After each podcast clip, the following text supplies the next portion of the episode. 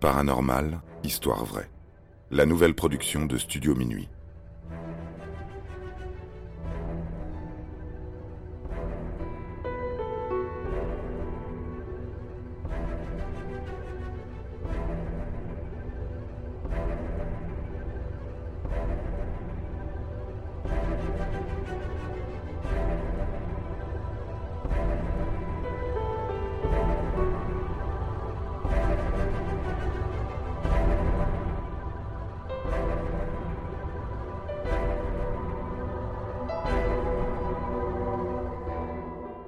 Mystérieuse fortune de la Bessonnière.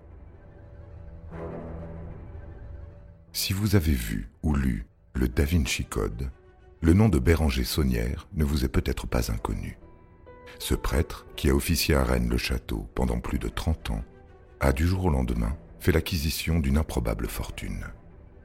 Bien que cet argent ait été utile pour la rénovation de sa paroisse, cette subite richesse fait l'objet de bien des mystères. Dan Brown défend la théorie qu'une partie du trésor des Templiers aurait été dissimulée sous la chapelle de l'église. D'autres évoquent un pacte avec le diable. La mystérieuse fortune de l'abbé Saunière serait-elle d'origine surnaturelle?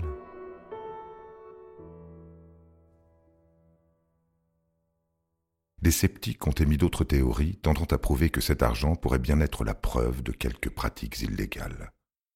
À ses débuts, Rien ne prédestinait Béranger Saunière à être prêtre. Sa famille n'est pas particulièrement pratiquante. Son père Joseph est bien plus préoccupé par les affaires de l'État, puisqu'il exerce la fonction de maire du village de Montazel, dans l'Aude. Les Saunières, bien qu'ils ne soient pas de première noblesse, sont les plus riches du village. Leur demeure en hauteur surplombe Montazel, et de la fenêtre de sa chambre, le jeune Béranger peut observer les contours de Rennes-le-Château, sa future paroisse.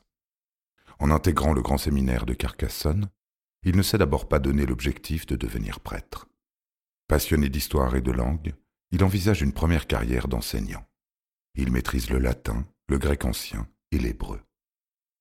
Il enseignera les langues au séminaire durant une courte période, avant d'accepter un poste de diacre, puis de prêtre, le 1er juin 1879. Un mois et demi plus tard, on lui attribue un poste à Alette-les-Bains, une petite bourgade perdue au milieu des collines. Pendant presque six ans, l'homme est chargé de s'occuper de la paroisse de villages isolés. Cette situation ne lui convient pas vraiment. Ce qu'il préfère, c'est la grande ville. Il parvient à négocier un poste de professeur à Narbonne, mais son attitude rebelle ne plaît pas. Il est envoyé de nouveau en pleine campagne, à Rennes-le-Château. L'abbé y trouve une église et un presbytère délabré les autorités religieuses semblent ne pas vouloir s'investir dans la réhabilitation des lieux. Les premières messes seront données dans une église dont le toit fuit. Pire, pratiquement aucune lumière n'entre dans l'édifice, puisque les vitraux, tous cassés, sont bouchés par des planches.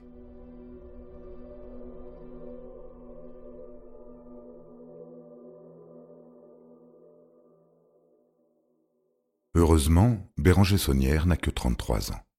Il a encore assez de force pour s'engager dans de gros travaux. Seulement s'il trouve le financement nécessaire pour le faire, bien sûr. Il ne peut pas compter sur l'argent de la quête. La paroisse ne compte pas plus de deux cents fidèles. Certains sont déjà bien vieux. L'église ne fait pas sale comble. Les fidèles craignent que la cloche leur tombe sur la tête, tant le clocher est lézardé. Le prêtre demande l'aide de l'église. L'institution ne répond pas à ses sollicitations. Il doit se contenter d'une chambre chez une paroissienne du nom d'Antoinette Marr.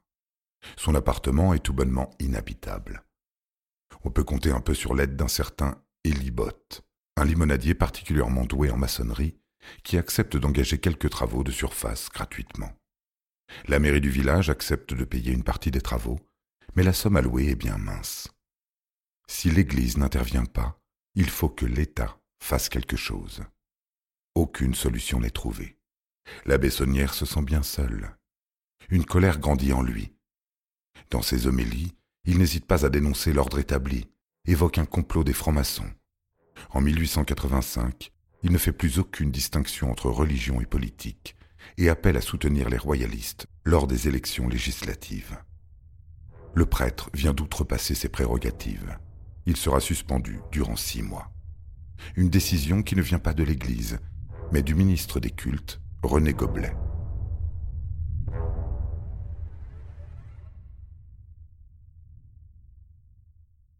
Dès son retour, il fait engager de gros travaux grâce à des aides extérieures.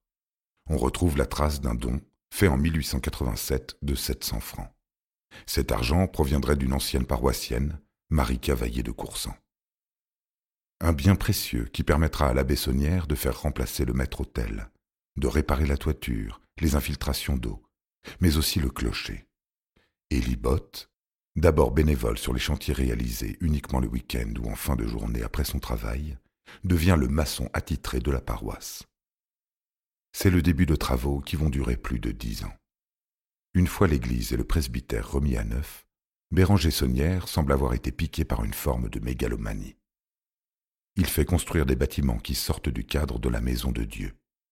En 1899, sans que personne ne comprenne la manière dont il s'y est pris, l'abbé fait l'acquisition de six terrains dans la commune. Cela lui permet de laisser libre cours à ses fantasmes les plus énigmatiques. Tous les bâtiments construits sous son règne font le prestige de Rennes-le-Château. Et pour cause, Saunière fait construire un jardin d'agrément, une serre, la tour Magdala, basée sur un modèle médiéval, et la célèbre Villa Betania.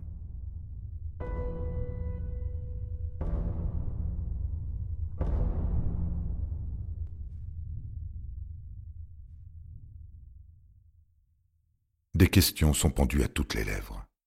D'abord, à quoi tout cela pourrait bien servir?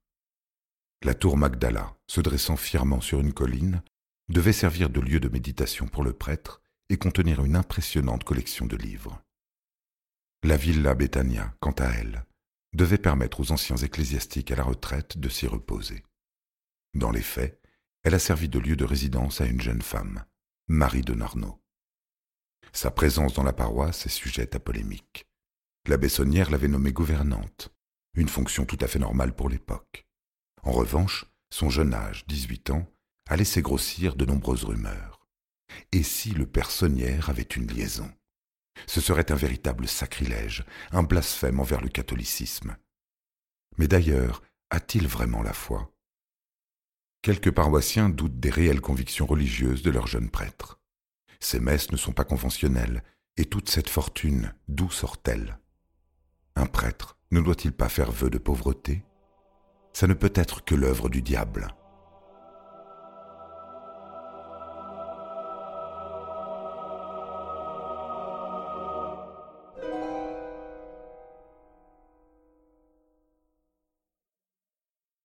L'idée d'une intervention diabolique n'est pas majoritaire. Elle fait partie de nombreuses spéculations autour de ce subit étalage de richesses. Paul-Félix Bovin de Beauséjour, le nouvel évêque de Carcassonne, remarque une première supercherie. Les livres de comptes de l'abbé sont truqués. Les activités de construction ne sont donc pas légales. Interrogé à plusieurs reprises, Béranger s'en défend, affirmant que l'argent provient de dons de bienfaiteurs anonymes. Il sera finalement soupçonné de piller les tombes de sa paroisse et de celles avoisinantes. Il se pourrait même qu'il soit au cœur d'un réseau de trafic d'objets sacrés. Une telle accumulation de péchés ne coïncide pas avec une profession ecclésiastique. Alors on préfère chercher une explication un peu plus fantasque, mais fascinante. La fortune de la Bessonnière remonte à l'époque où il avait engagé des ouvriers pour remplacer l'ancien hôtel. Lors de son démantèlement, des ouvriers découvrent quatre vieux parchemins. L'un énumère les descendants du roi Dagobert II.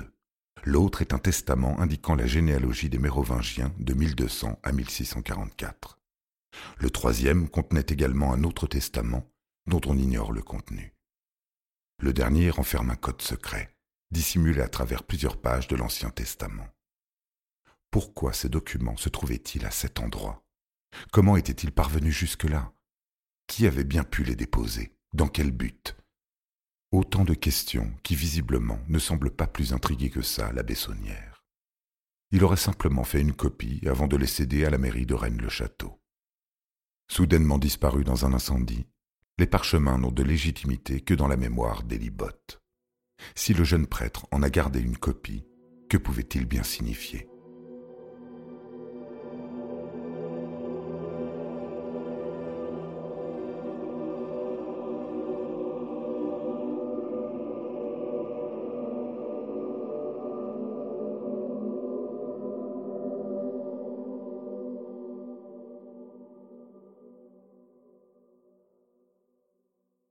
Une autre histoire rapporte la découverte d'une dalle en 1891, au moment où les ouvriers s'apprêtent à rénover le sol de l'église. Le gros bloc de pierre contient de mystérieux reliefs. Certains disent que la cavalière assise en Amazone et le cavalier tenant une lance seraient des références au sceau des Templiers. La vérité historique est un peu moins extraordinaire. Le secret de la mystérieuse fortune est finalement enterré avec son détenteur le 22 janvier 1917. Béranger Saunière s'est éteint, riche, à l'âge de 65 ans. On peut supposer que les affaires obscures de l'ecclésiaste ont pu financer ces constructions. L'idée du pillage des tombes revient souvent. Quoi qu'il en soit, il est peu probable que cet argent provienne du supposé trésor des Templiers, dont on ne retrouve historiquement aucune trace.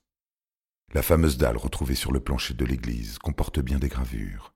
Cependant, celle-ci ne date pas de l'époque des Templiers. La pierre remonte à l'époque carolingienne et représente ce qui semble être une scène de chasse. On suppose qu'elle a pu servir à recouvrir le tombeau des seigneurs de cette époque à Rennes-le-Château. Dans son livre Da Vinci Code, l'auteur Dan Brown évoque l'existence des parchemins. Selon lui, il y figurerait les noms de plusieurs membres d'un mystérieux prieuré, le prieuré de Sion. Cette organisation est en réalité un pastiche fondé en juin 1956 par Pierre Plantard. Ce prieuré n'a rien de religieux. Il s'agit d'une simple association défendant la construction de HLM et les droits de ses habitants à Annemasse. Nous sommes bien loin de la légende affirmant que les grands maîtres du prieuré figurant sur ce parchemin détenaient le secret du trésor de Rennes-le-Château. En revanche, il est vrai que Pierre Plantard avait bien l'intention de se moquer de la légende entourant Rennes-le-Château par la création de ces faux parchemins, datant en réalité de la deuxième moitié du XXe siècle. Finalement, ces parchemins ne sont peut-être que le résultat d'une rencontre fortuite avec Noël Corbu, le dernier héritier connu de Béranger Saunière.